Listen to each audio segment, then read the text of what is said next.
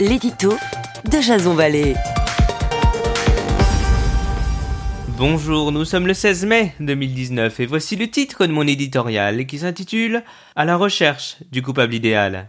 La France a un incroyable talent, celui de polémiquer sur tout et n'importe quoi. Si Jean-Yves Le Drian a eu raison de mettre en garde les touristes français désireux de s'aventurer dans les zones à risque, encore faut-il que les cartes du Quai d'Orsay soient à jour.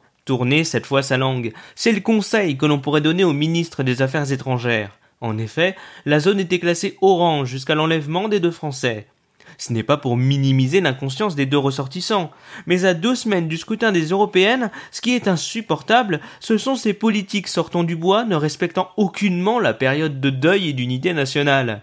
Macron aurait-il dû accueillir les Français? Oui. Aurait-il dû rendre un hommage aux invalides? Non.